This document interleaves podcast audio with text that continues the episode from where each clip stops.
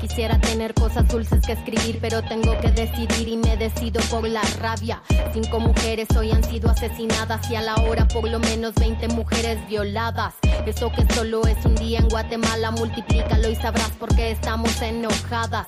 No voy a... El 8 de marzo de 1908 hubo un suceso trascendental que marcó la historia del trabajo y la lucha sindical en el mundo entero. 129 mujeres murieron en un incendio en la fábrica Cotton de Nueva York, Estados Unidos, luego de que se declararan en huelga con permanencia en el lugar de trabajo.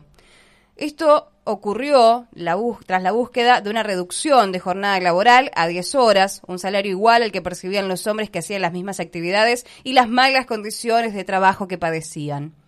El dueño de la fábrica ordenó cerrar las puertas del edificio para que las mujeres desistieran y abandonaran el lugar.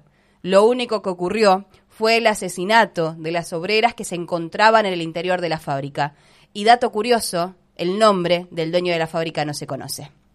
Un año después, en 1910, se desarrolló la segunda Conferencia Internacional de Mujeres Socialistas en la capital danesa, en Copenhague. El tema central fue el sufragio universal para todas las mujeres y por moción, Clara Zetkin, quien era líder del levantamiento de las 20.000, se proclamó oficialmente el 8 de marzo como el Día Internacional de la Mujer Trabajadora en homenaje a las mujeres caídas en la huelga de 1908. Un poco más cerca en la historia, específicamente en 1977, la Asamblea General de la Organización de las Naciones Unidas designó oficialmente el 8 de marzo como el Día Internacional de la Mujer. Luego, en 2011, se celebró el centenario de la celebración con la premisa de igualdad de género y el empoderamiento de la mujer impulsado por ONU Mujeres. Pero, ¿Cómo se tejió en Latinoamérica y en Argentina el 8 de marzo? El 19 de octubre del 2017, la convocatoria eh, al paro de mujeres en protesta contra el femicidio por el empalamiento de Lucía Pérez logró conectar las violencias machistas con los modos de violencia y precarización laborales, económicos, sociales y territoriales y denunciarlos como una renovada pedagogía de la crueldad sobre el cuerpo de las mujeres. El femicidio ocurrió un día después de la realización del encuentro número 31 Nacional de Mujeres en Rosario, aquí en Argentina, donde hubo una participación de 70.000 mujeres y una marcha que ocupó 40 cuadras de calle. Un encuentro que solo logró llegar a los medios, no sé si recuerdan, por la brutal represión. Luego del paro del 19 de octubre y la constitución de alianzas de mujeres de distintas partes del mundo, surgió el llamado a un paro internacional de mujeres para el 8 de marzo. Se llamó a parar durante una hora en todos los espacios posibles, laborales, educativos, domésticos, barriales. América Latina se conectó rápidamente a la convocatoria de huelga. El paro permitió poner en escena la trama económica de la violencia patriarcal y además fue una enorme demostración de poder porque nos desplazamos del lugar de víctimas para posicionarnos como sujetas políticas y productoras de valor. ¿Cómo llegamos a este 2021? La coyuntura de público conocimiento que es la pandemia generó, entre otros flagelos, que la mayoría de las mujeres tuvieran que compartir techo con sus agresores. El 2020 cerró con números atroces. 298 mujeres asesinadas.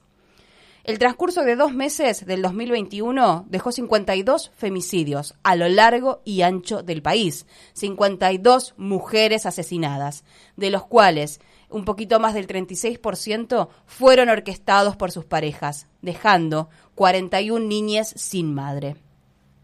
Este año, una vez más, volvemos a alzar nuestras voces, Volvemos a recoger el guante de la lucha por nuestros derechos, nuestra soberanía, pero por sobre todas las cosas por nuestro recorrido histórico en este camino del feminismo. Si este 8 de marzo, nuevamente, nuestras vidas no valen, produzcan sin nosotras. La perspectiva aplicada a nivel municipal, de verdad, después, que no sea como ha pasado en lo posible, porque después siempre va a haber un poco más este ejercicio del periodismo, sino en nuestro modo mi nombre es Camila Recalde, soy periodista deportiva de Radio Urbana, integrante de la red de comunicadoras de Bahía Blanca y también del grupo de trabajo Deporte, Género y Diversidad. Este 8 de marzo, entre otras cosas, paramos porque las trabajadoras somos la variable de precarización en la mayoría de los puestos de trabajo. Mi nombre es Fabiola Natalio, soy periodista, coconductora de Zona Futbolera por Radio Urbana. Nuestro programa está compuesto por seis integrantes, dos somos mujeres. Nosotras, en los medios de comunicación, cobramos menos salario por igual trabajo que los hombres. Mi nombre es Micaela Lencina, soy periodista y productora del programa Total Normalidad en Radio Urbana. Las disidencias no están representadas en los medios de comunicación locales.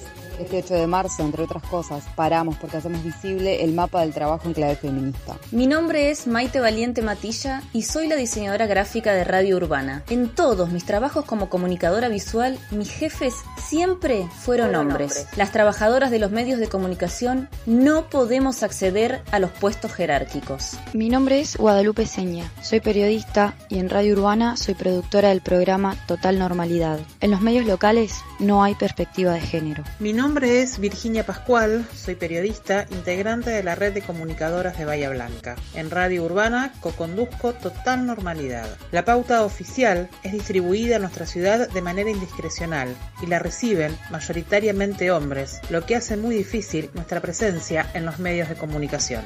Mi nombre es Gretel Walsbimby. Soy comunicadora, periodista, conduzco Ahí Vamos, la primera mañana informativa de Radio Urbana. Un equipo donde mayoritariamente son hombres.